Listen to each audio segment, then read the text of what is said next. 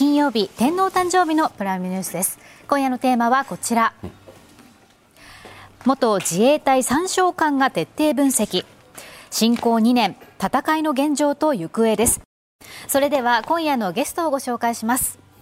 元陸上自衛隊中部方面総監で元陸将の山下博隆さんです。よろしくお願いいたします、はい、よろしくお願いします。お世話になります。元航空総隊司令官で元空将の武藤茂樹さんです。よろしくお願いいたします。よろしくお願いします元中ロシア防衛駐在官で元海将補の佐々木隆弘さんです。よろしくお願いいたします。よろしくお願いします。お世話になります。ロシアによる軍事侵攻から明日で2年。まずはウクライナの最新の戦況を見ていきます、こちら。ロシア軍は東部ドネツク州の要衝アウディーウカを掌握後周辺の地域でも攻勢を強めていますクピャンスク周辺ではロシア軍による空爆が行われているほかドネツク州のマリンカやルハンスク州のクレミンナではロシア軍が空爆や地上部隊の前進を試みています。ウクライナ軍が東部の要衝アウディーウカから撤退した後ロシア軍は他の地域でも進軍を試みているようなんですね。東部ではやはり今ロシア軍のペースで戦いが進んでいるというふうに見ればいいんでしょうか？そうですね。あのまずその前にアウディーウカっていうところは、は、うん、まあ、軍事的、戦略的に見るとさほど大きな価値はないんですけども、はい、昨年の秋口からここが、まあ、焦点になって、うん、世界的に報道されるようになって、まあ、注目が集まっていると、はい、であそこが陥落することによって非常に政治的な価値が上がったということですよね、で全体的に見るとあそこ突出してたんですよね。うんで攻撃するときに都市部を作って切り込んでいくんだったらいいですけども、はい、防戦に呈するとあれが切られるってことなんですよ、上下が、だからもう少し早く撤収をさせ撤退させて、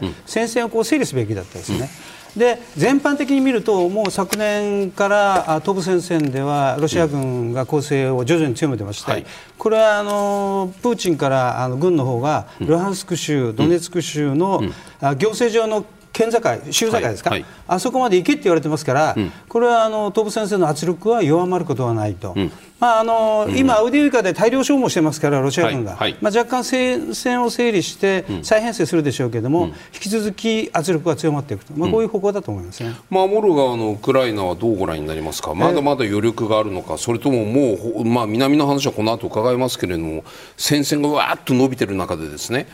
まあ、補給の兵隊の強さなんかも含めたときにもウクライナ軍の抵抗の、まあ、体力どうご覧になりますか、あのー、まあ、初戦で、はい、えー、っとロシアが侵攻し、うん、でウクライナが攻勢に転じたその後、はい、スルベキンラインっていうのこう陣地を作りましたよね、はいはいはい、あれがあの、まあ、あの衛星写真から、うん、撮ったので、オープンソースだと800キロあるっていうんですよ、最低限。でそこにロシア軍は張り付いてたわけですよ、うん、それはあの防勢だったから、はい、ウクライナ軍は攻勢ですから、好きなところに攻撃できるので、薄く圧力をかけながら、攻撃場に焦点かけてますけど、これ逆転すると、うん、ロシアより少ないウクライナ軍が800キロにわたって展開すると。いうこと、薄くなるということですから、これは非常にウクライナ側にとっては非常に厳しい、あの新司令官は積極防衛と言ってますけども、はい、まあ、非常に厳しい場面が出てくると思いますよね。というと山下さん可能性としてですねその800キロにわたるその二重三重のそのロシア側ですね。ロシア側、二重三重のその防衛線を引いていたロシア側がそのいやそう塹壕にこもってくるかもしれないウクライナ軍に対してこう待っていたのをね一回出してでそこから整理してで攻撃部隊を再編成して薄いとはいえその守っているウクライナ側に対して突撃していくっていうそういう守りの兵士を剥がして攻撃部隊を編成して入っていく。こういう今可能性がロシアはそういう戦い方をしているんですか？第1戦、第2戦、はい、第3戦という防衛戦がありましたけれども、まあ、第1戦についてはまあそのまま置くでしょうけど、うん、2戦、3戦、あるいは予備隊として集結したのは、あの例えば東部の要衝に持ってくるということはありますよね、うん、それからアウディークが陥落する前に、クピャンスクで攻勢かけてましたよね、で多分その時にウクライナ軍は後方にいた予備隊をクピャンスクに回したんだと思うんですよ。うん、そういうあの攻勢正面じゃないところで攻撃をして、ウクライナ軍をこうあの吸引して、い、で弱いところから突っ込むとかさまざ、まな手を、今から取ってくるんですけど、うんうん、これは攻勢に転移して主導性を持ってるからですよ、うん、なるほど。これは今、ウクライナ側は受動的に陥ってしまったので、うん、非常に厳しい作戦を強いられる、だからある時点でイニシアチブ、主導性を奪い返さないといけないですよね、うん、まあ、そういう知恵が必要去年の秋ぐらいですか、散々こういう話、山下さんとかあの岩田さんとかに伺ってた時にね、防衛線を引いているロシア側は町なんだと。で、ね、ウクライナ側というのは相手に知られないように衛星写真もあるんでバレバレになる部分もあるんだけれども相手に知られないように戦力をスーッと動かしていって一点突破どっか弱いところを探してそこに行くんだというこういう話。攻める側がななんか3倍とか5倍とかのルールってありましたですよね。ね。あの3倍今それは今の話聞くと完全に逆転してしてるってことですよね。うん、あのアウディウイカのところだと、はいウクライナ軍のまあ3倍どころか、うん、6倍も7倍もの戦力を突っ込んでいったんだと思うんですけどもまあ、それだけ戦力的にはロシア側の方が余裕があるということですね、うん、アウディウカに関してですね BBC こういう放送を報道してるんですよ。山下さんね。はい。アウディーウカ撤退時のウクライナ兵士の証言として BBC が伝えるところによると兵士は指揮官に撤退を繰り返し要請したんだけれども拒否され陣地を守るための絶望的な戦いを繰り広げていた。でシルスキー総司令官新しい司令官ですよね。シルスキー総司令官が撤退命令を出した時には多くの兵士はロシア軍に包囲され手遅れだった。まずこの状況手遅れだったというところまで言われてしまうというのはいわゆる傭兵軍の動かし方としてはどうですか？まあ、これは誰に聞いたかによりますけれども、はい、兵士が指揮官にっていう一般の兵士が聞いたのか、うん、あのまあ、大隊長とか旅団長が軍司令官に聞いた、はいそれによりますけども、うん、やはりですね、うん、第一線で戦闘しているときに、交代行動をさせるって非常に難しいんですよね。それどういうことですか？錯綜して前線で戦ってるわけですから、はいはいはいはい、引き始めたらロシア軍は撤退すると思って場合にも3台にも攻撃かけてきますから、はい、しん。がりの部隊はしっかり止めないといけないんですよ。うん、止めてる間に後方にいる部隊は全部下げていくと、はい、そして全部下げ終わって、うん、あの主要部隊がしっかり OK って言ってからあの接触している部隊が下がってきますよね、はい、で多分その証言って接触している部隊だと思うんですよね、最後まで頑張ってくれと、なるほど。だからしんがりというのは結構やられますから、うん、あのある程度の、まあ、損耗と捕虜は覚悟して下げるんですけども、うん、今回の私、全般見てるときに、はい、前のあのザルジーニだったらもうちょっと早く下げたと思うんですよね。であのシルキさんはもうちょっと頑張れということでこれはなぜかというと、うんちょっと長くなりますけども、はいはい、ザロジージはあのロシア、ロシアからウクライナが独立した後に軍に入って、うん、でウクライナの学校あるいは NATO に派遣されたりした指揮官なんですよ。なるほど。まあ、ある程度あの西側内図されてますから、うん、まあ、兵士の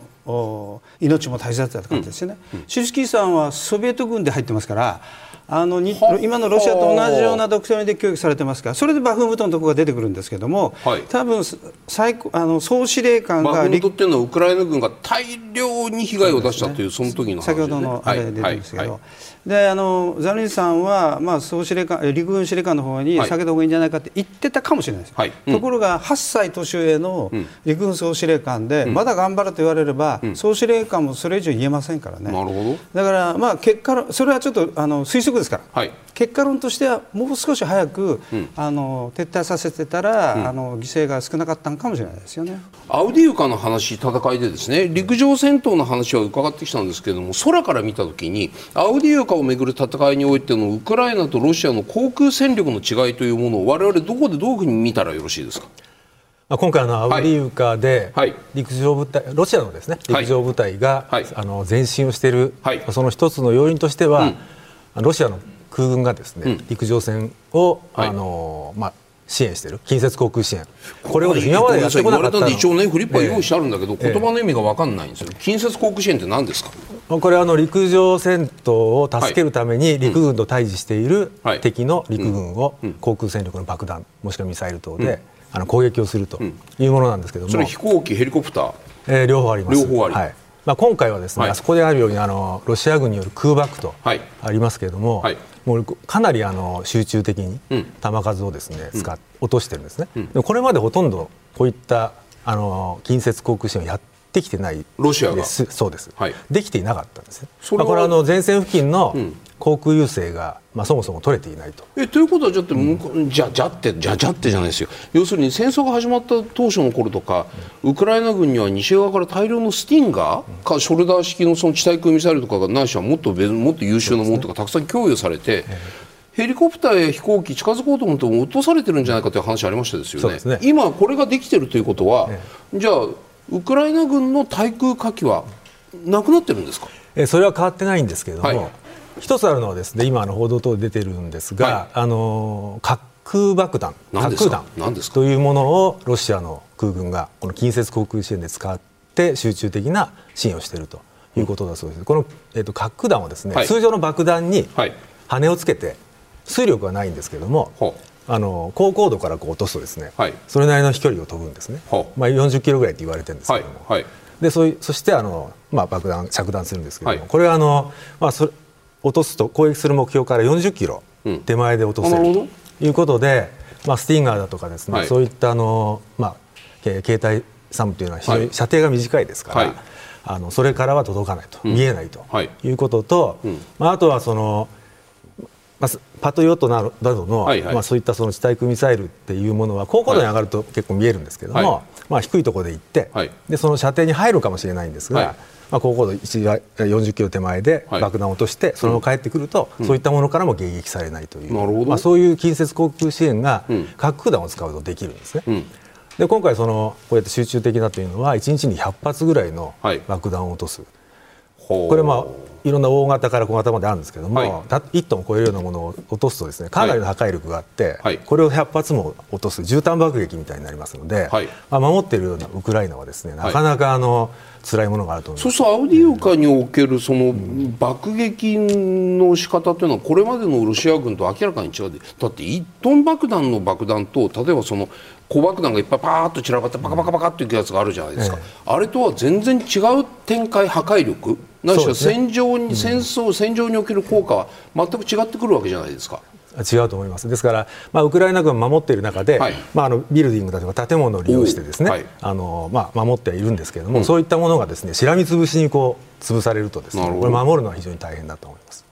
その滑空爆弾に滑空弾によるその戦術の変化というのはこれはロシア軍はロシア空軍は、はいまあ、あのサムとかスティンガーとかそういうものでやられるというのが分かった上で今度そういう新兵器を投入して、いわばなんていうんだろう戦況逆転のための兵器として投入して効果が出ている。こういう理解でいいですか、まあ、その通りだと思うんですけども、はい、これがあの、まあ、非常に簡単な構造ですので、はあ、あの普通常の爆弾にです、ね、羽をつける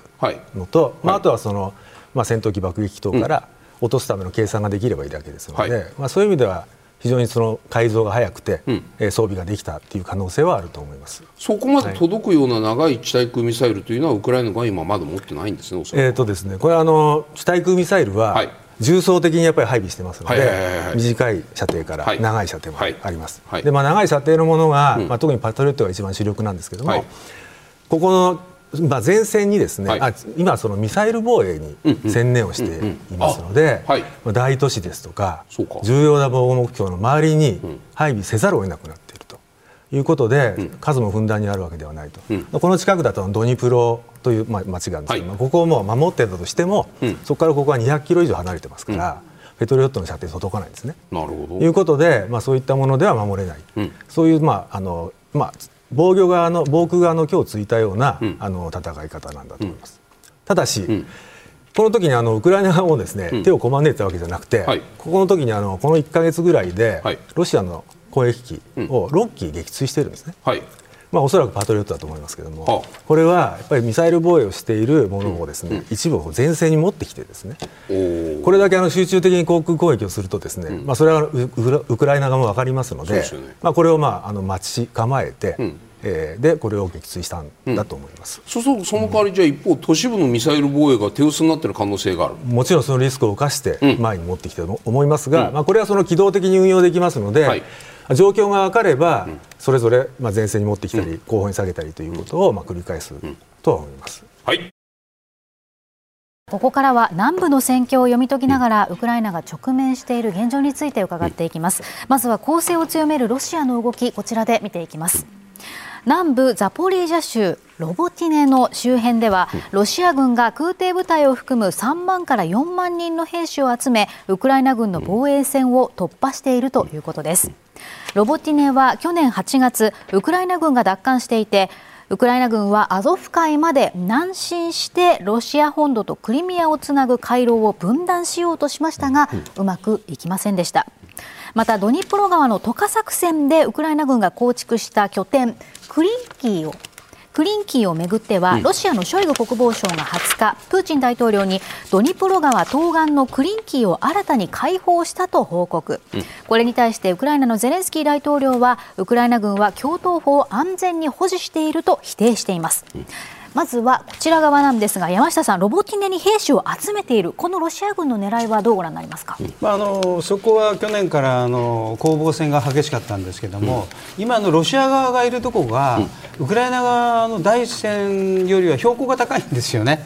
あの去年も同じような話になったんですが、はい、165高地とか6高地とかがあって、はい、でそこに山、うん、丘を駆け上がるようにウクライナが攻撃してたと、その、えー、っと西側の方にそのロボティネっていう町があるんですけども、うん、でもそこはもう抜けずに、ロシア軍の防衛線が、うん、であのウクライナ軍は再生して後ろに下がってるんですよね、はい、で下がってくるとまたあの高くなってきますから、うん、おそらくですねそこに防衛線を張ってるんだと思うんです。よ。で今ロシア軍が出てきているのはそこに向かって攻勢をしているので、まあ、必ずしもそこがロボテが大きくロシア側があ抜けていくということはまあないかなというあの思いますね。なるほど、はい、今度ねドニプロの周辺のそのクリーンキーの地図ちょっと出してもらいます、はい、で山下さんね、はい、川こういうふうに流れていてでもともとそのこの川のこちら側にこういうふうにこう飛び地をねウクライナ軍は川を渡って溶かしてその飛び地の川の向こう側に共闘法を築いていたというふうに言われていて、まあ、この共闘法が非常にロシア軍から見た時に喉に刺さった骨みたいな形でここからどういうふうに展開するかというのがポイントだったわけじゃないですか。はい、で今ここの部分っていうのが果たして今もウクライナ領なのかどうなのかというのが情報が錯綜していて一部は一部情報によるとここの部分はもうロシア側が奪い返してウクライナ軍はこの川の向こう側まで戻っているという話もあるし一部はまだウクライナ軍はここで踏ん張っているという話もあるんですけれどもこの川をめぐる戦いもしもこれがロシウクライナ軍が川向こうにまた戻ってでロシア軍が川の川を挟んでロシアとウクライナが川を挟んで向き合うような形にもしなっているとすればつまり元の形に戻ってしまったとすればこれは戦戦況としてはどういう状況になっているという意味これ非常によろしくウクライナ側からするとよろしくないですよね。はい、あのその東部とザポリージャ戦線と同じ状況になると、うん、それよりはひどくなると川がありますから、うん、で川のあの東岸側いわゆるロシア側にまた陣地戦を強くして、はい、えー、しまえば、うん、もう渡河作戦ができなくなるということですから。今あのこれ仮あのウクライナ軍が取ってると、まだ、はい。はい、取ってると仮定すれば、そこを、うん、やっぱり維持していくと、うん、でもこれからの話になるかもしれませんが、ここのヘルソン地区の戦いが、はい、あ今年の焦点になるのかなというふうに思いますよね。それはつまり一回もしも一回川から戻って川を渡り戻ってね自分側の方に撤退したとすればですよ。ウクライナ軍っていうのは今度はもう一回川を渡り直すというのはかなり軍事的な作戦としてのこう負荷が大きい作戦になる、まあ、共犯事故ですけど、渡河攻撃っていうのはですね、はい。まあ、共犯事故あすみません。渡河ドクトリンとしては。すみませんすみません。渡河攻撃っていうのは はい、そのまあ、渡りやすいあの、まあ、あの深さとか、はい、あの、はい、速さとか、曲がっているところとかいろいろありますけども、まあ、基本的にはあの自分がいる側の河川のところにしっかり陣地を構築して、うんうん、そして、えー、敵がいる側に対して航空、あるいは砲兵の火力を集中して、うん、まあ、敵を制圧した後に一部の部隊が上がって、その部隊が確保した後に、えーまあ、海岸法って河川法っていうか、もう広げていくわけですね。で最初は直接小銃火器、機関銃や小銃から後ろを防げるところまで行け、次は迫撃砲の射程外に行けと、次は砲兵の射撃で行けずっと進めていくわけですけども、それが大変なんですよ、ゼロからやると。ところが今、第一の、あまあ、大湾ラインというか、戦車砲とか、ああいうところは避け避けれるように部隊がいるわけですから、なるほど。だから万が一、ここから反転攻勢をかけるとなれば、彼側がキーパーソンになりますから、うん、ここは何としても頑張らせて、うん、まあ、できればあ増援をしてさらに広げると、うん、でロシア側は今のところあまり大きな部隊がそこにいないというであればですね、はいはい、あの今がチャンスかなと思いますよね。そうそう。まだちょっと両方の情報が錯綜してるんですけれどもね。まさに今山下さん言われたみたいに今年っていうかもう今年まだ2月なんですけれども今年の最大のポイントはもしかしたらこのこの川をめぐる戦いがどうなるのかこれによってもう渡っていればそこを拠点にさらに南に降りていく可能性もあるけれども一、回戻っちゃったとするとさらに渡ってその先っていうのはかなり難しい。えーとですね、はい、あの今、北部東部戦線でがっちり膠着したのは、はい、ロシア軍の陣地と地雷原ですよね、うんうん、それに連携した火力と火力というのは地上火力と航空火力ですね、はい、でそこはほぼ抜けないと仮定してですよ、うんうん、弱点がないと仮定したら、うん、あるのはヘルソンのとこなんですよね。えーと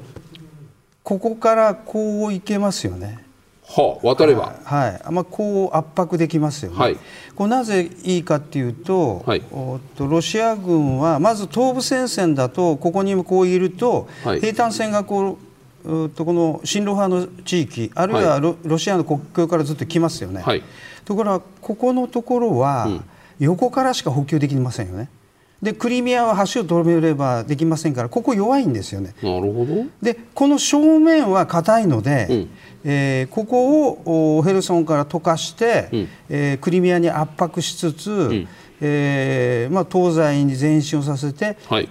防御線の後ろから後頭部から攻撃していくというのが残された、あのまあ、一大反撃の可能性があるよと。今がチャンスだっていうのは、これから佐々木さんがおっしゃると思うんですけれども、あの海洋型ドローン、水水上ドローンで、いわゆる黒海の北部の海中優勢を取れる可能性があるんですよ。そして、えー特に武藤さんのところですけれども、はい、対空艦も構築して、うん。えー、F16 が入ってくるわけですよ。なるほど。で航空戦力も充実して、うん、そして貨物船などで、うん、えー、ヘルソン州の西側に上陸させる、うん、それからあ空中機動作戦でヘルソン、うん、あドニプル川の東岸に落とす、うん、そして時報を確立した後に渡河をすると、うん、渡河の取材の M3、えーえー、との橋はもうすでにドイツが、ドイツ軍からもらってますから、まあ、そういうのをもう少し増やしてですね、はい、そして、えー、前進を開始すれば、まあ、勝ち目は一つあるかなと、これは大胆な作戦ですよ。なるほど。佐々木さんね、ここまでの分、要するに川がポイントであるというね、ドニプロ川をめぐる攻防というのが、もうこちらの方での戦いが膠着しているのである以上、この辺の戦いがキーポイントであるというような山下さんのお話、この点についてはいかがですか？あの私もですねこれ、はい、そういう可能性はあるのかなということで、はい、あのこのドニプロ川を挟んで、はい、あの攻め込んだり、引かなくちゃいけなかったりという状況は、実はあの東部と連動しててですね、であのロシア側に非常にあの強硬に守られてた、まあ、そこを突破したかったということで、はい、おそらくこちらにあの、えー、配備していた部隊っていうのも転用したんだと思うんですよ、そうするとあのロシア側としてはだからあの薄くなったら押し込む、はい、でロシアもですね今度あのウクライナの反転攻勢があると、はい、ザポリージャの方にあると、うん、なると、えー、ヘルソンの方の転用した、はい、そういう話がありました、うん、そうするとあのそこが薄くなったんで、うん、ウクライナが溶かして共闘を築けたと。いう、でこのあの双方のあのやり合いっていうのがずっと続いてて、今またあの東部の方が、あの非常にあの膠着状態、はい、まあ、膠着状態というかですね、うん、おそらくロシア側としては、うん、まあ、政治目的が非常に大きくて、うん、えー、いくつか、えー、拠点、えー攻め込めるところ、うん、アウディークも、うん、バークムトン、はい、でクビアンスクも、はい、ということでここで成果を得て、うん、3月の大統領選挙もあのにぜあのここでせあの大統領選選挙に向けた成果っていうのを国民に対して非常に示さなくちゃいけなかったということがあって、はい、しっかりそっちの方を取ってたと、うん、でえー、実はと渡河作戦ですから、はい、川があるということは自然の要衝があるので、うん。はい、ある程度それ自体が双方にとって守りになる,、なるわけで、あのじゃここをへ今減らしたとして、うん、じゃあどのくらいで、うん、えー、守れるかっていうのも、あの部隊そのものもやっぱり減らすこともできる。であの大きく攻め込まれることはない、はい、そうなるとそういった時に、えー、ロシアは、うん東の方東部の方で、はい、成果を得るためにどんどんあの部隊を転用させて取っていったと。なるほど。でそういう状況にななってたんで、うん、えー、ウクライナは、うん、あの共闘法を作れてたと。で今の状況だと、うん、あの今度、逆にロシアが東部で、はい。はい、えー、攻め込んできたんで、東部にまたあのおそらくヘルソンにいた部隊っていうのを、さらに転用しなくちゃいけなかいけない状況がウクライナの方に発生している。ということで、えどうも一部の報道で、共闘法を諦め始めたんじゃないか、はい。えドニプロ川の、えー、兵を引いてるんじゃないか、ね、引いてるんじゃない。か、まあ、そういう話が出てきてるんじゃないかなということだと思います。ここまでウクライナ軍が苦しい戦いを強いられている東部、うん、そして南部の戦況について伺ってきました、ここからはウクライナ軍が戦果を上げているのではないかという黒海での戦いを検証していきます、はい、こちら。ウクライナ軍は今月に入りましてロシアえロシア黒海艦隊撃沈の事例を続けて発表しているんですね、今月1日クリミア半島西部でミサイル艇イワノベツを撃沈、続いて14日クリミア半島沖合で大型揚陸艦セーザリ・クニコフを撃沈しています。佐々木さんウクライナが挙げたこの黒海での成果はロシアにとってはどれほどのダメージを与えたというふうに見ればいいですか？これはあの本当に海軍のあの作戦としてはあの非常に異例なことをやってたということなんですね、はい、あの2014年にクリミア半島を取られた時、うん、まあ、この時からですねもうほとんどあのウクライナ海軍のはい、あの大型の戦闘艦艇ってもうほとんどない取ら、うん、摂取されてしまって、はい。はい、あのちゃんとした海軍海軍艦艇は持ってなかったというのが、うん、あの今回の、えー、ウクライナ戦争が始まる前の状況だったと、でここれを打破するために、うん、彼は何何を考えたかというと、小型の水上ドローン、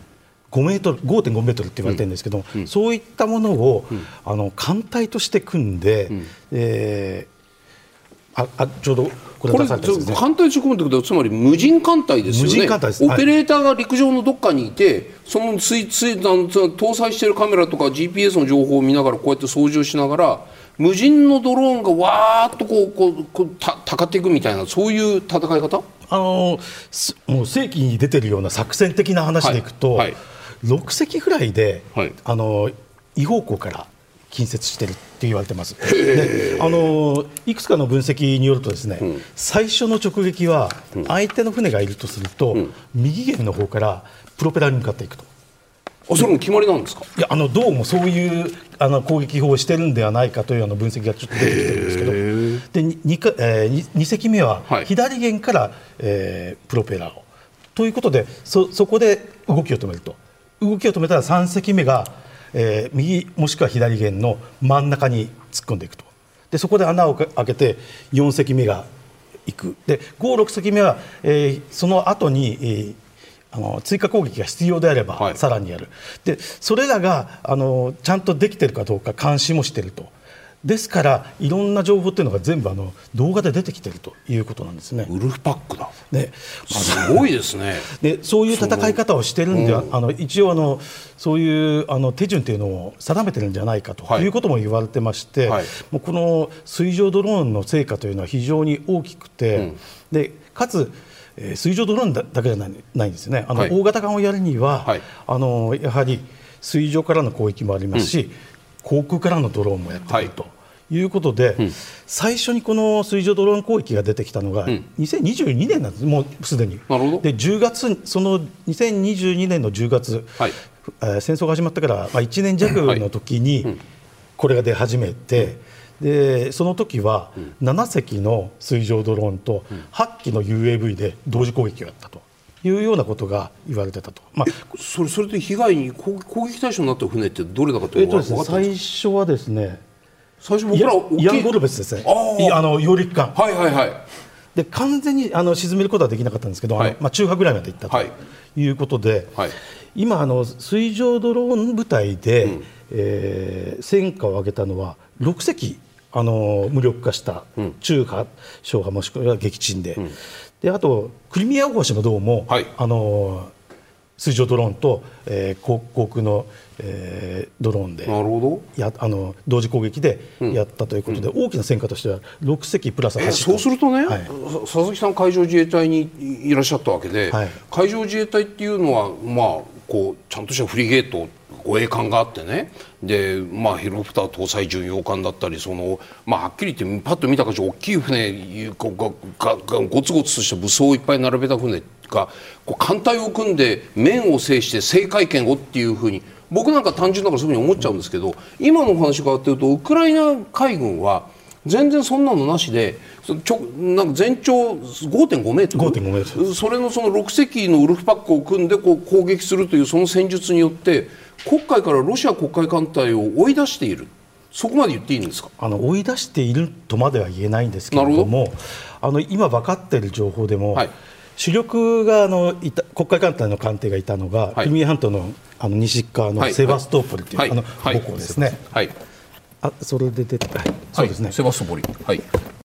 どうもここから出ていく。要するに、黒海全体に、えー、どこにいるか分かんない状態だとなかなかああいう小さいものでもって相手方を、えー、ターゲッティングして攻撃するということは難しいんですけれども、必ずいると言われるような場所、母港だとかですね、そこの、えー、外で待ってれば出てくる。待ち受ける。そういそういったことであれば簡単に、うん、あのターゲッティングができると、うん、でそういう状況でいろいろロシア海軍やられ始めたので、はい、主力の艦艇を、うん、あのロシア領土の方のノボノボルシスクね。ノボルシスク、はいはい、まあ、こっちの方にあのだいぶ移動してきたの。でさらに、さらにこあの怖がってるのか、あのジョージアこのすぐ、はい、あのロシアの南ですけど、はい、あのこちらの方でも、うん、ジョージア政府に対して、うん、えー、ロシアの艦艇を、うん、あのこうあの入れてもらえる、うん、えー、半分基地化するような。疎開じゃないですか避難じゃないですか。あのそういうことですね。やはりあのやっぱりあのい最前線の戦場となりつつあるのがもうクリミア半島ですので、まあ、そこから引いてこないとだめということで、あの潜水艦もそうですね、はい、引いてきましたね、はい、そうすると、この水上ドローンはウクライナ独自に作ったものだということなんですけれども、うん、そうすると在庫の不足あの不安というか、うん、今後もこの水上ドローンについてはあの不安なく数を供給することはずっとできそうなんですか？でおそらくまずこれあのマグラ V5 って言ってるんで、はい、で、はい、おそらくこれバージョン5のようなんですね。あなるほど。あの2022年の10月に出てきたのから、はい、だいぶちょっと形が変わってきて、どうもあのここれ見るとですね、うん、えー、スターリンク衛星と衛星通信ができ、はい。えー、カメラこれが衛星通信レーダー。後ろのはい、これあの初期型だとですね、非常によく分かったんですけど、多分あのこれはこのバージョン5のやつは、はい、まあ、そこにあるのかなと。真ん中の突起みたいなのがのカメラですね。はい。えー、あとあの全部にはもうだいぶ見えなくなっちゃったんですが、はい、初期型だと、うん、えー、レーザー測距装置があったりだとか敵艦との距離を測りながらカメラで視認しつつ突撃していくんですか？はい。であのウクライナ側の説明によれば、はい、えー、まあ、それがえー、通信によって衛星通信によってできる、うん、データリンクのようなネットワークでできるというのと一部自律的な航行もできるというようなことも言ってる自律的ってどことですか？ターゲット設定したらそれに向かって勝手に走っていくあのターゲットを設定して例えばあの熱源にあのホーミングしていくだとか。えー、ビデビデオでもってあの映像認識が映像認識が入ったら、まあ、それに対してあのホーミングしていくだとかあのいろんな方法をどんどん進化させているようなんですね。であの先ほどあの長野さんからあったご質問以後大丈夫なのかとい。うことなんですが、はい。はい、実はこれクラウドファンディングでもやってるんですよ。え？あのユナイテッド24っていうあのそういうクラウクラウドファンディングを、はい、ウクライナ軍が立ち上げてですね、えーまあ、世界中から、えー、お金集めてるんですか？寄付寄付をああの集めて、はい、で初期初期初期型からもうバージョン5までどんどん進化してきてる、まあ、そういうことがあるのでで今もあのそのホームページっていうのはそのままありますので、はい、おそらくどんどんあの資金っていうのは集まってるんだと思います。そうするとあの、うん、えー、あの西側から支援してくれる云々ではなくて、うん、自分たちでどんどん技術は進化させ、うん、で物は作れる、うん、あとお金があればどんどんそれが数が佐々木さんね航続距離と最大積載量というのがここに書いてあります、はい、航続距離の話後で伺います。最大積載量ってつまり策約300 TNT を320キロ積んでるという理解でいいんですか？これはあの全部でっていう話だと思うので。なるほど。じゃあその自重重さが？いやあの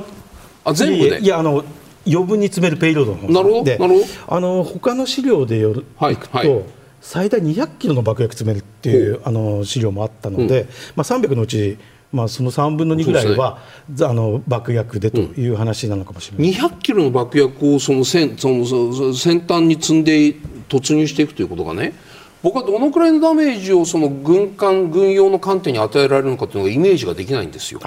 どそれはどの程度の？これがですね、はい、あのやっぱりあの海軍この船ってなんか反反反反潜水とか反、ね、反沈とか頭だけちょろっと出してスーッといきますよね。あの船が攻撃されて一番嫌なのは、はいうん、水戦火をやられることなんですね。魚雷ですね。魚雷、はい、それに近いことができるということなんですが、はい、反潜水です、はい、もうほとんど、あの水水船上に、はい、えー、ぶち当たる、うん、でそこで策薬が爆発してくれれば、うん、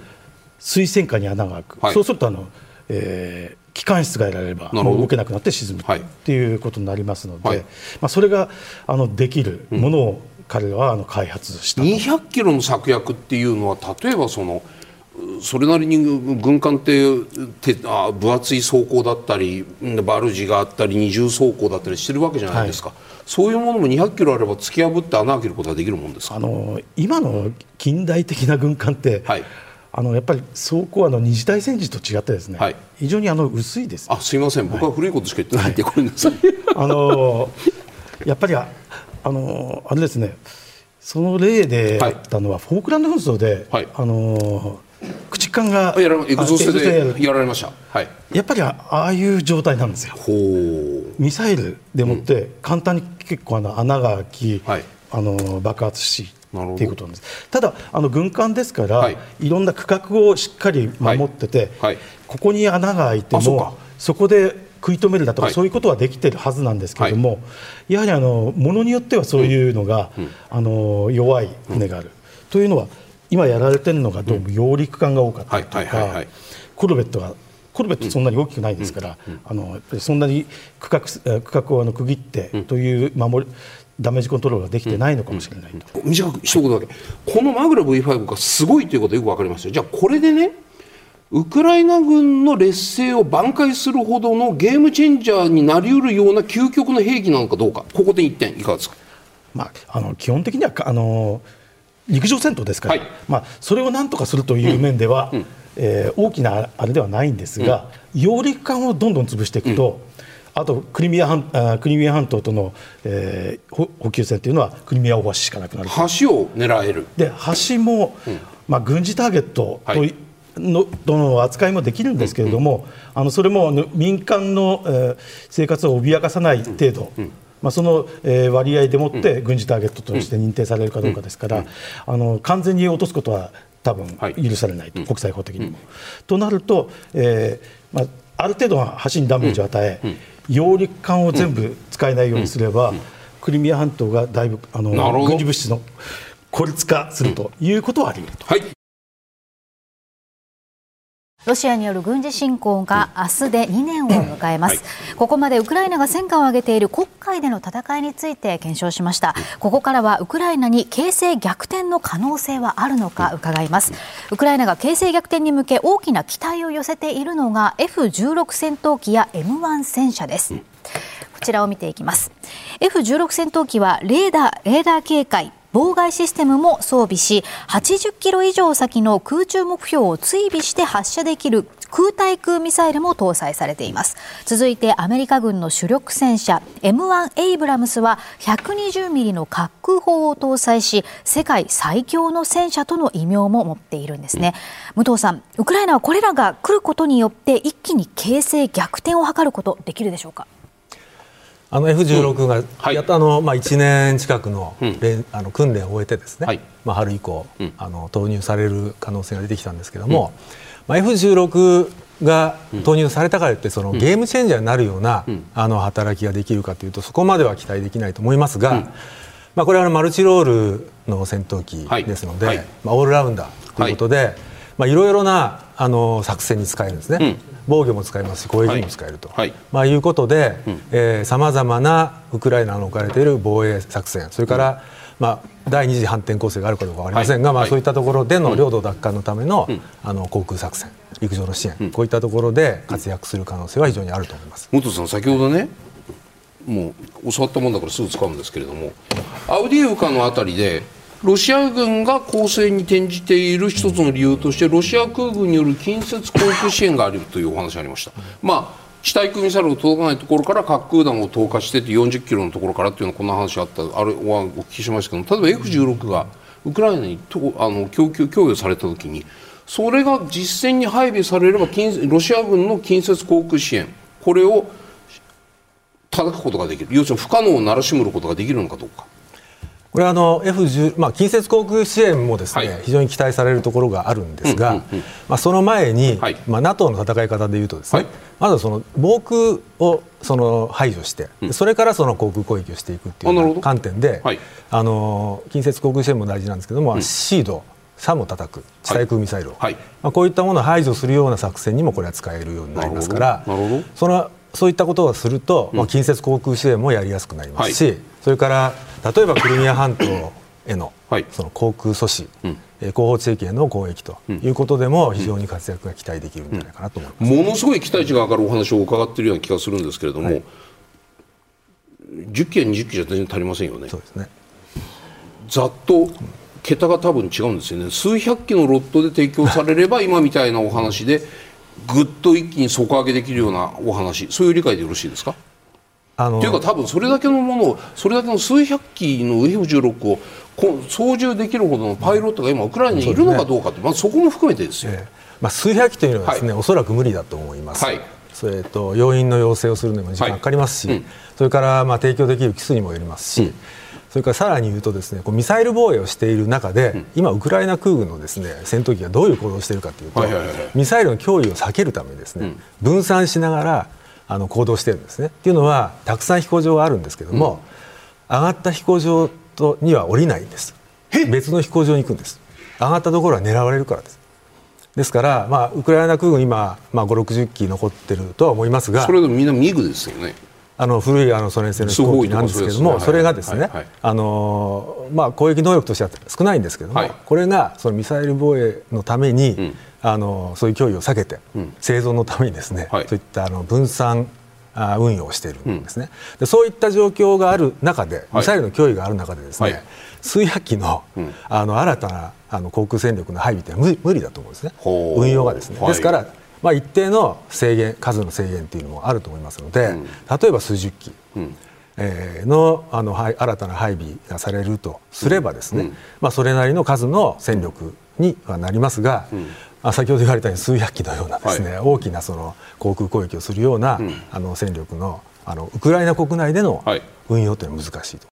山下さんはこの M1 エイブラムスが届くことによって形勢逆転への可能性どうご覧になりますか、まずあの去年の秋口から、はい、あのウクライナ軍がまあ治療を開始して、でオープンソースだと31両ほど入るっていうね、はい、あの話だったんですけど30両っていうと1個大体分ですよね、はい、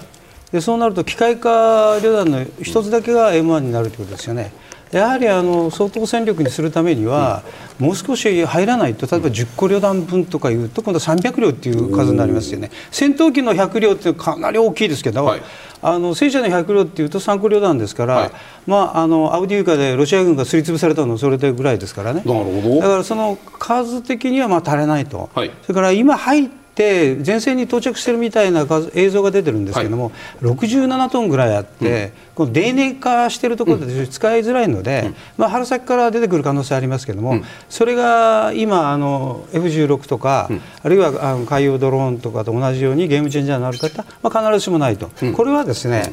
新装備が入ったから戦争云々ではなくて、5, 5と一緒ですから。相手はプラスチックの碁で売ってて、うん、こっちはハマグリと石の碁を使ってるのと同じですよ。などんな碁碁石になったって使い手の戦術戦法です。なるほど。だから、はい、このような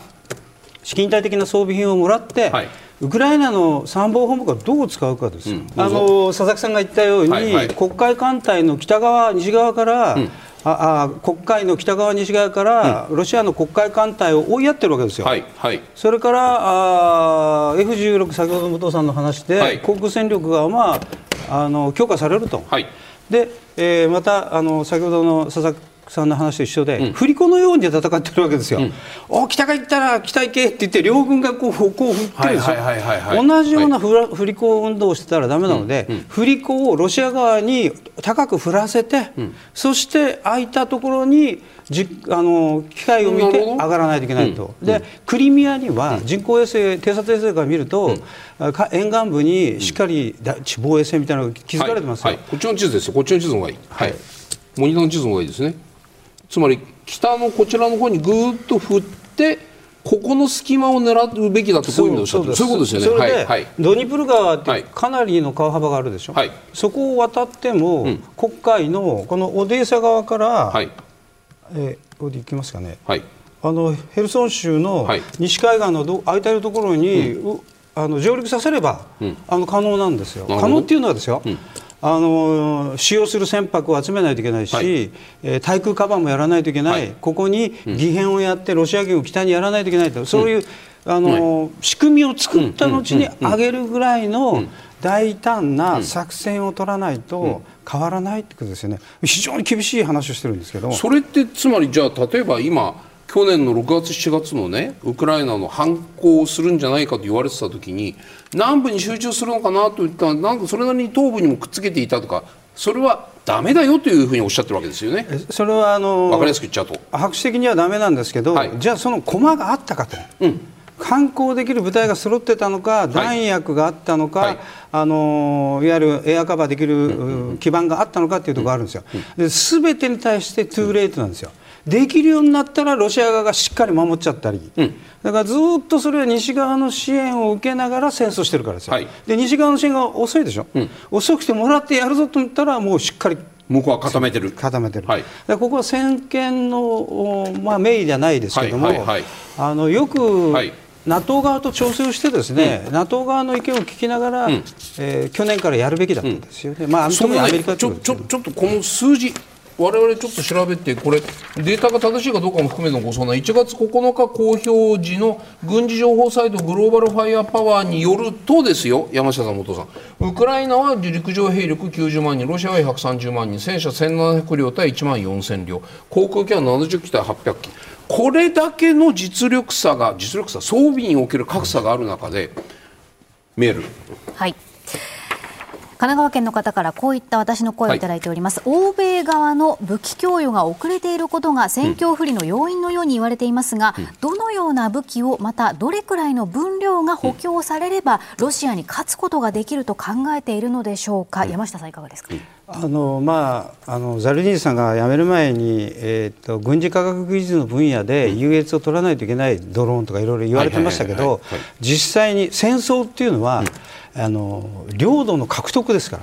いかに地域を獲得したかで戦争は終わるわけですよ、はい、戦闘というのはそこで空中戦で終わったり海戦で終わりますけど、はい、でとなってくると、やっぱり地上で見える兵器が必要だと、まあ、このチャートでいくと戦車、戦闘機、それに弾薬ですよね。からそういう弾薬俺ちょっと作ってません、ね、でも弾薬全然足りないですよね。今あのこれもオープンソースですけども、はい、ウクライナ軍は1日6000発以下で撃ってると、うん、そこにロシア側は2万発撃ってると、はい、で年間ロシア側が150万発のこれエストニアの情報だと生産能力があるとか、うん北朝鮮から膨大な量の弾薬もらった、はい、あるいはイランから地対地ミサイルもらってると、うん、で逆にいくとウクライナはなかなかそこまでいかないし、はい、アメリカが止まってるという状況の中において、うん、厳しいのは事実です、うん、だからここは戦争には経済の前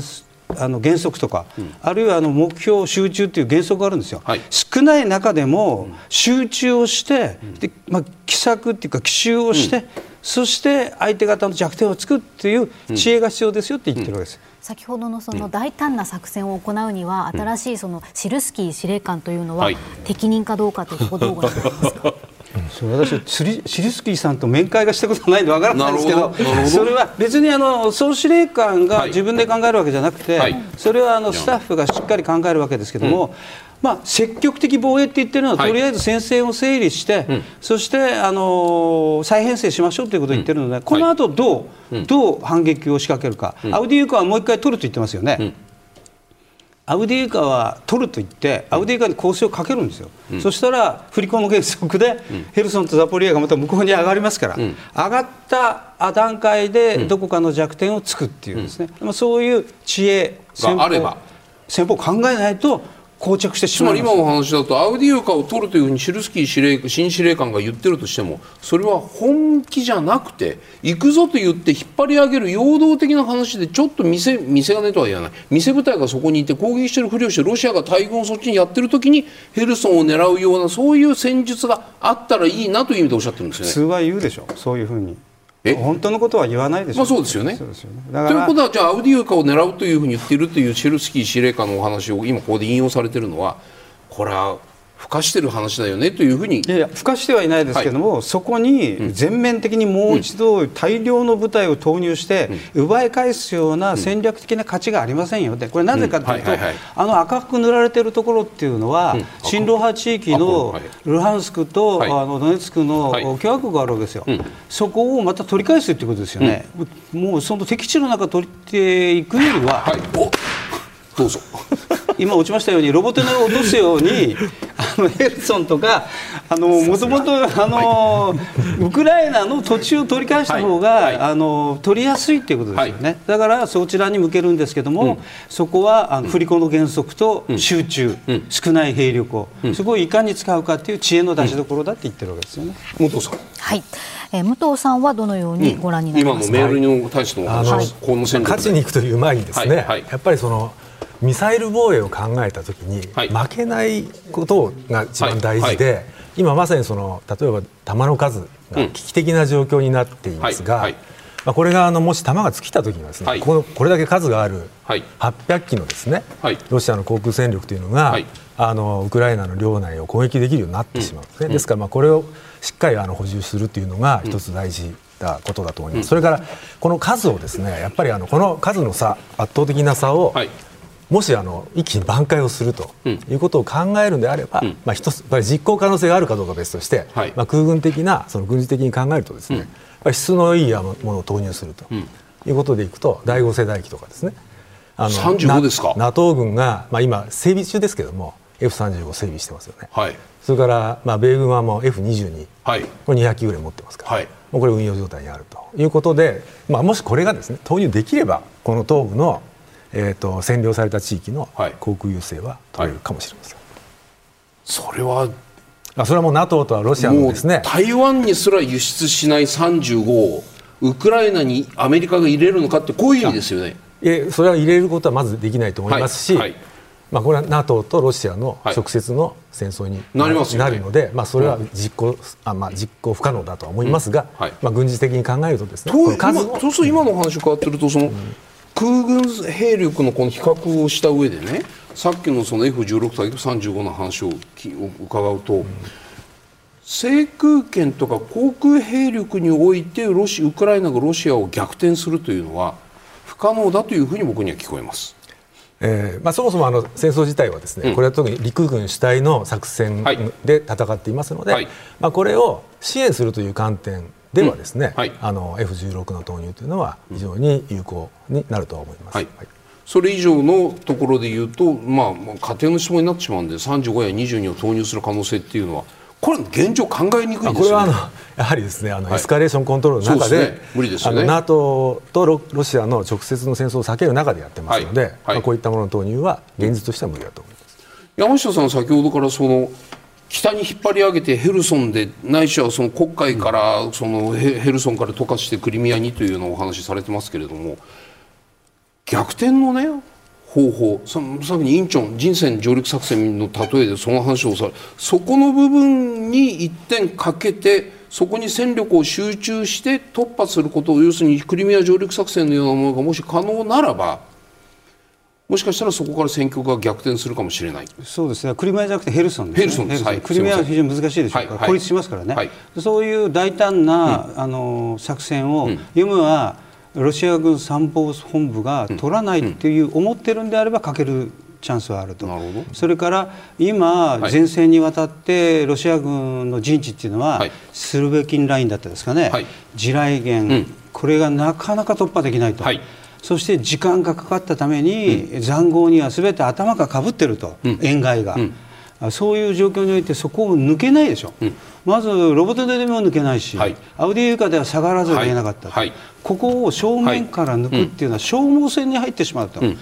で今出てたような戦力差の中で、兵士の損耗が最初のあの VTR でもありましたけども、非常に多い中において、えー、24 2024年が戦い抜けられるのかと、うん、両国が消耗戦に陥った時にプーチンは直線確保してるわけですよ、そうですね、で人命を軽視してるわけですよ。でそうは言っても、ウクライナ側はそれができない時には、うん、やはり大胆な作戦を取って、うん、ロシア軍の防御組織を瓦解させるようなですね、うん、そういう考え方が取れるんであれば、やらないと難しいって言ってるわけですよ。そうすることによって末端の兵士の士気も上がるし、国民のあの士気も上がる、ということですよね。あの桶狭間とかインチョンみたいなお話かなと思いながら伺ってるんですけれどもねただでも人選上陸作戦をやった後っていうのはアメリカのもう膨大な工業力産業力によって物資を投入して面で押し上げていったわけじゃないですか。じゃあウクライナがまあ、その奇襲作戦によってやった後その後じゃあその上陸した部隊をこう後ろからその平坦で支えきるだけの産業力攻撃力が今あるかといえばこれ多分ないんじゃないですか。だから今、ね、つまり継戦能力という点において、いずれにしてもウクライナは、うん、F16 がちょっと数時間配備されましたないしはそのマグラ V5 によって部分的に勝利は収めるかもしれないけれどもそこから先の継戦能力つまり国力経済力の圧倒的な弱さを目の当たりにした時にそれはあくまでも一時的なものに過ぎなくて全面的に戦局を挽回することは難しいのかどうか、ここなんです。私が言ってるのは、NATO、特にアメリカとよく連携をして、はい、そして作戦を立てるべきだと、うん、今もあの NATO、アメリカ軍が、はい、あのまあ、助言はしてるでしょうけども、はい、やはり独立国家であるし、うん、あのメンツもあるから、うん、多分それは聞いても聞かなかったっていうのが、去年のこのこの番組でいろいろ出てきましたけども、私が言ってるのは、す、べ、ての作戦にわたって担保が必要なので、もし仮にヘルソン州西部に上陸作戦するんだったら、おっしゃる通りに、ドニプルからからも突き出さないといけない、はいはい、でヘルソンに上陸した部隊の平坦性も確保しないといけない、空中機動作戦もやらないといけない、はい、膨大な量の装備と、うん、後からですよ、うん、あの弾薬、燃料が必要になってくるから、作戦計画、弾区分をしっかり決めて、うん、アメリカ軍に対してはこれは OK だなと、うん、この段階でどういう補給をしてくれますかとか、うん、あるいはポーランドはどういう補給してくれるかと、はい、でそれをずっと調整をしながら、そしてきつく組み上げていくと、これは実はあの去年もそうだったんですけども、そういうあの国宝支援からすべてをしっかりと連携をしながら、いわゆる連合作戦みたいな形でやればよかったんですだからそこができればっていうことですよね。佐々木さん今みたいな奇策それにそれをフォローするだけの後方支援とか兵隊も含めた作戦をウクライナが立てるとしたときにロシアはそれを許しますか？ないしはそれに驚かされる奇襲攻撃を受けるような国ですか？そこもちゃんと見据えた上で僕はあの陸上のあの防衛戦の30、40を見たときにこの国の要するに守りに向けたこの気持ちっていうのは底知れないものがあるんじゃないかなと思ったんですけどもいかがですか？あのややはりロシアずっと見てるとですね、うん、守りに入った時ってもう、うん、あのね、粘り強く、うん、なんとあのレニグラードもそうですよね、はい、何百万人死んでも、はい、あの持ちこたえる、はい、あの最後を押し返すっていうこと、まあ、今回もうあのあまり人的な損耗っていうのはあの考慮せずに、うん、えー、やはり押し返すところまで少し来てるということですので、うん、あのいろんなやはり奇襲的なことうんぬんあの予想外のことはやられることはあるんだと思うんですけども、はい、彼はそれに持ちこたえるような、あの国民性なのかなっていうのはちょっとずっとロシアを見てきて感じますね。まあ、あの今、形勢逆転の秘策であの、まあ、2つの話とか出てきてましたけども、やはりあの私のあのもう一つのあの専門の方の情報戦とか、はい、あのそういう方向もいろいろ考えなくちゃいけないのかなと、うん、やはりあの今までいろいろなことをロシアに、うん、えー、世論工作とかやられている中また、えー、西側との関係の分断をされされるようなところ、まあ、それでもって支援疲れの方向に行ったりだとか、はい、えー、まあ、国際的にはあの中東の問題が出てきたりだとか、はい、そうウクライナに目がいかないようにするだとか、はい、でそれのやっぱりあの逆のことも考えなくちゃいけない。ので、うん、ロシア国内に何とかしてあそこの国のあの国内統制体制非常に厳しいんですけれども、ロシア国内でやはりあのえー、沿線気分が醸成するような、うん。うん、でえー、そこに対し、えー、そこにあのどんどんあの情報戦というかですね、うん、あのアクセスをしていって、えー、ロシア国内でそういうあの機運が盛り上がると、もしかしたらあのどこかの時点でロシア側から停戦しようだとか、あのそういう話は出てくる可能性もあるんじゃないかなと、まあ、そういったところもあの非軍事、軍事、はい、あの戦うのが今のロシアだと言ってますけども、まあ、ウクライナの方もやっぱりそういうことを考えなくちゃいけないのかなと思います。はいここまでウクライナが形勢を逆転するための転換点について伺ってきました。ここからはロシアによる軍事侵攻から明日で2年。戦いをめぐる意識の変化と戦争の行方について伺います。まずこちらウクライナの最新の世論調査では未だ7割以上が戦争の継続に賛成をする。一方で平和のため領土の一部を諦めると答えた人は19%と1年前から11%上昇しています。一方でゼレンスキー大統領は国民向けの演説でウクライナ全土を占領者から解放するために戦うと。全土からロシア軍の撤退を求める姿勢を崩していません。佐々木さん、このように停戦のために領土の一部を諦めるという人2倍以上になっているというこの世論の変化、どうご覧になりますか？うんうんあの非常にやっぱ2年戦ってると、うん、まあ、国民自体もあの疲弊して、まあ、やはりあのいろんな劣勢な情報というのを聞いてしまうと、どうしてもやっぱりそこに引っ張られる人があの出てくる、うん、まあ、これはあのしょうがないのかなということだと思いますので、まあ、先ほど情報戦という話しましたけど、はい、相手方にやる情報戦もありますけれども、うん、国国内、国民を納得させる情報戦というのも当然あるわけで、うん、ゼレンスキー大統領、もう一度ですね、うん、国民と、あのしっかり対話をして、でやはりあの人間、きついものにどうやってはい、耐えうるか、頑張れるかっていうのは、目的がしっかりしてて、できれば期限が。あの分かればそこに向けて頑張れますよね。頑張れるということですので、うん、まあ、そういったことも含めて、うん、もう一度あの国民としっかり対話をして、うん、あの自分たちはこうあるべきだとい。うことを、あのえー、国内向けの情報発信、戦略的な情報発信をしていかなくちゃいけないのかなということだと思いますね、武藤さん、明らかに国ウクライナ市民、キーウ市民の間には変化が起きてます。こういう時にどこでどういうふうに、まあ、踏ん張るどういうふうに踏ん張ればいいのかというのが普通の質問なんですけど踏ん張るべきかどうなのかということも含めての多分質問になりかねない。どうご覧になりますか、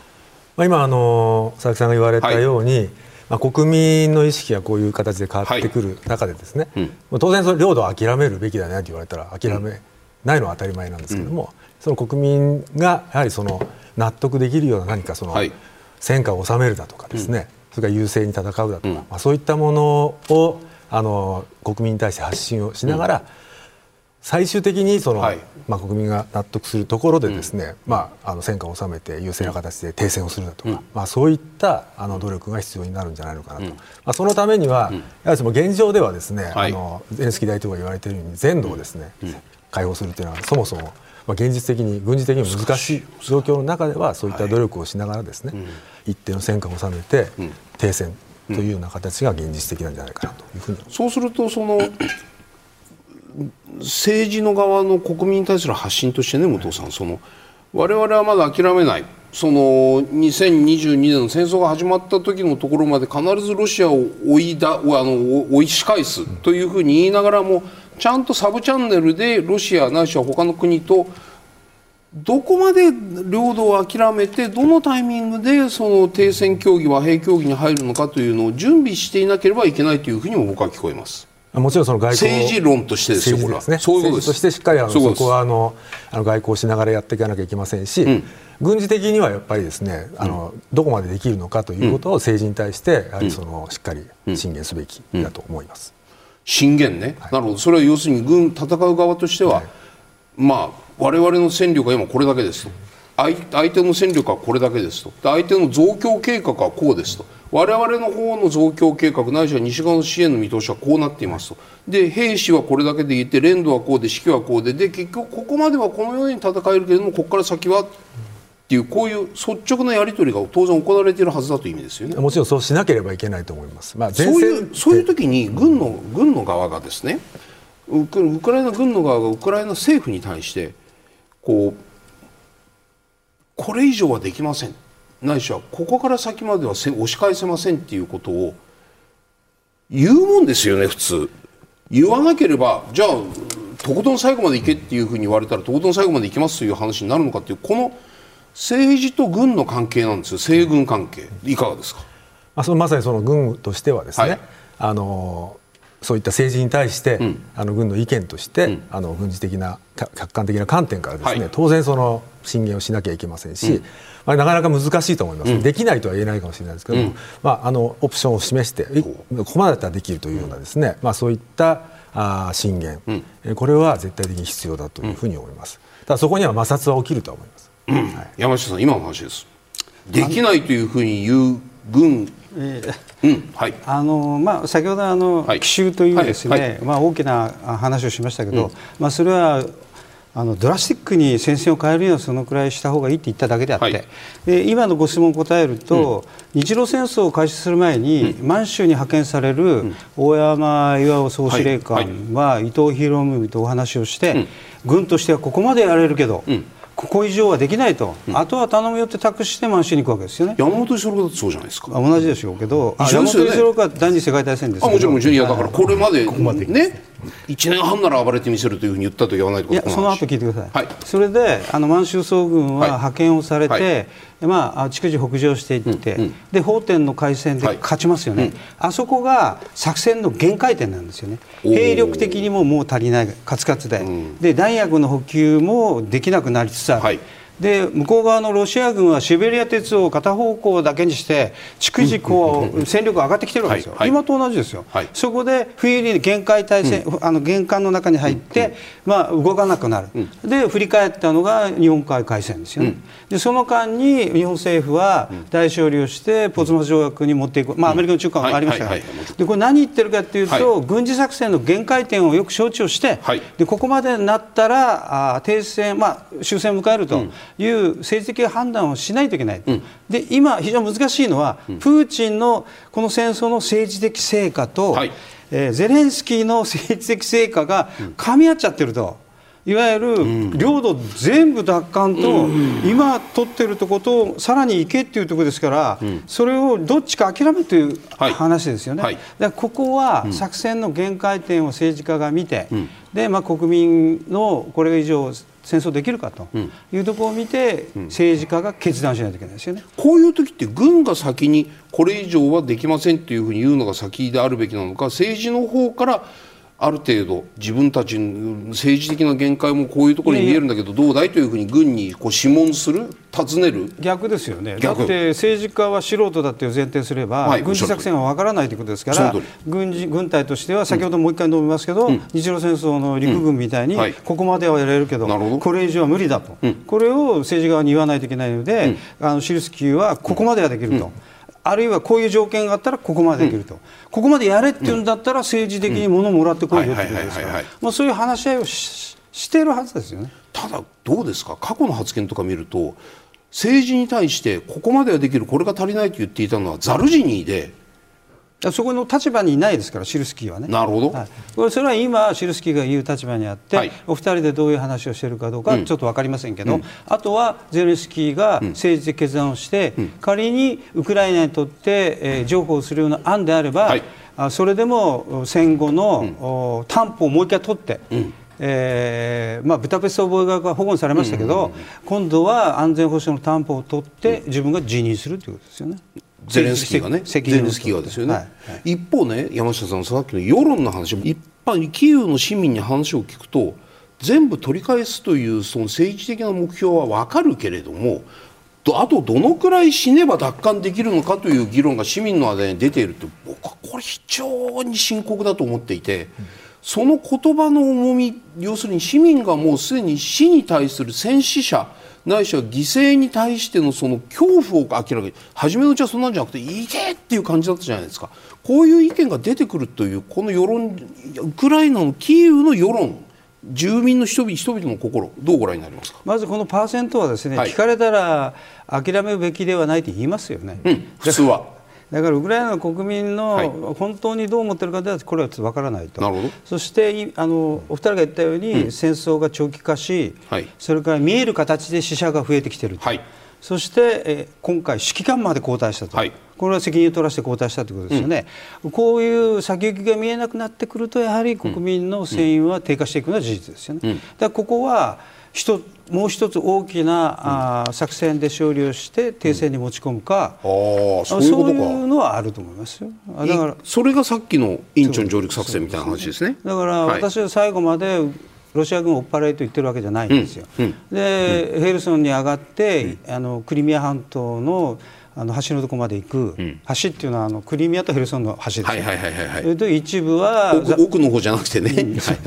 上がりませんが、はい、一部はザポリージャの方向に向かいながら、第三国から、停戦交渉させるってことですよね、そしてヘルソン州は渡す、それから東部はもう我慢をする。でザポリージャはどうするかっていう話はありますけどね。佐々木さん今の山下プランどう気になりますか？一発ここに奇襲攻撃をかけてその上で講和に持ち込む環境その代わりヘルソンは諦める。東部も諦める。いやいやヘルソンを取るんですよ。ヘルソンを取るの？取るの失礼しました。じゃあ東部は諦めるんですね、はいまあ、私ロシアはそれで納得すると思いますか？基本的に納得しないですね。ロシアロシアから見れば、はい、でじゃあどういうやっぱりあのウクライナとして、はい、あのじゃあ出口戦略を考えなくちゃいけない？ちょっとその前にね、うん、その時には今、ロシアウクライナ側が取ってる、はい、えー、ルハンスクとあじゃなくてドネ,、えー、とドネツクとルハンスクルハンスクは渡すんです。おロシアに渡すんですよね。渡すんです。仲介まで行かせるんです。ここまでくれる？だから10日交換ですよははいやあのあれですよ。あの今あの親ロ派がいるところのところですよね。はいはいはい、はい、バフムトとか、はい、あのこれはロシアに行って、はい、結局こちらを横返せと返せってことですね、はい。そうするとどうなるかっていうと,、うん、えーとえーと、ルハンスクとドネツクのところは州県境、行政地域まで取れって言われてるわけですよ、軍は、あの上は違いますよ、ハルキウ州は。ここですね上は、はい、確か違うと思うんですけど、はい。はい。あのクピャンスクのところはですね、うん、えー、そこは取れって言われてるんですよ、うん。うん。うん、そして現状の占領地域は確保してるっていう次のミッションだと思うんですよ、下は。はい。えクリミアは確保ですよね。はい、となってくると確実に親ロ派地域については勢力下に入れる、うん、そして取ってるところは今押されてきたので、はい、えクリミアは確保できるけども、うん、他はまあ返しましょうということですよ。でないと停戦にはならない。だから、うん、ロシアには東部を確保させる。2つ上げるってことですよね。南部2つは返して、うん、これがドローですよ。いかがですか？出ないとならないと思いますよね。現状ロシアそれ飲むと思いますか、あの基本的には飲まないでしょうね、うん、あのまず紛争戦争を始めた時の要件っていうのはここから立ち上がったんですね。あの今山下さんが言われる、はい、東部2州、うん。が助けを求めてきたから、はい。はい、あの介入していったんだよ、うんうん、でクリミアはもともと住民投票で90%以上が、うん、えー、ロシアに属するのがいいと言ったからあの助けに行った、はい、で2014年に取っちゃったと、だからあのそれがあの介入の始めなんですけども、途中からこのナラティブがちょっと変わってきてあのザポリージャヘルソンも、えー、ロシア国 あの領土にもう踏み込んできてしまった。と、でこれをあの返すというところまでは、まあ、あのロシアとしては多分あのすぐにはすぐにはというか一義的には乗らないと。であのウクライナ側としても、うん、じゃあどういうとところで収めなくちゃ収め収まらないんですね、はい、収めなくちゃいけないかというと、うん、もうあの領土の割譲だとか、うん、あの領土線を決めるってことをしないで、うん、えー、停戦状態に用いる。現状で止める。現現状、うん、であのそれ以降は、もう国際的なあのもあの紛争もあの領土問題としてずっとあの引っ張っていきながら、はあ、あのまあそ、それも一つのやっぱり領土を諦めないという一つのあれかもしれないんですよね。あのそうするとドニプロ川が国境になります。現状それでやっちゃうと、まあまあ、暫定国境。暫定だこあの国境と絶対国境と言っちゃいけない。言わないですよ。停戦ラインね。停戦ラインですね、うん、一旦の、うんうん、であのじゃあその後の状況で、はい、あのまた変わっていくか、うん、もしくはあのその停戦ラインを決めるときに、はいはい、どちらかが非常に有利な状況で話を持っていったら、それがまた変わっていくということがあると思うんで、まあ、そういうのが一つの出口なんじゃないかなと思います。はいここからはウクライナ侵攻2年から日本が得るべき教訓というテーマで皆さんからご提言をいただきます。では山下さんお願いします。はい。えー、平和には強さも必要と。これはどういうことかというと、ウクライナの教訓っていうのはですね、あの専守防衛、非核三原則、それから大国の安全保障、まあ安保担保されてたと。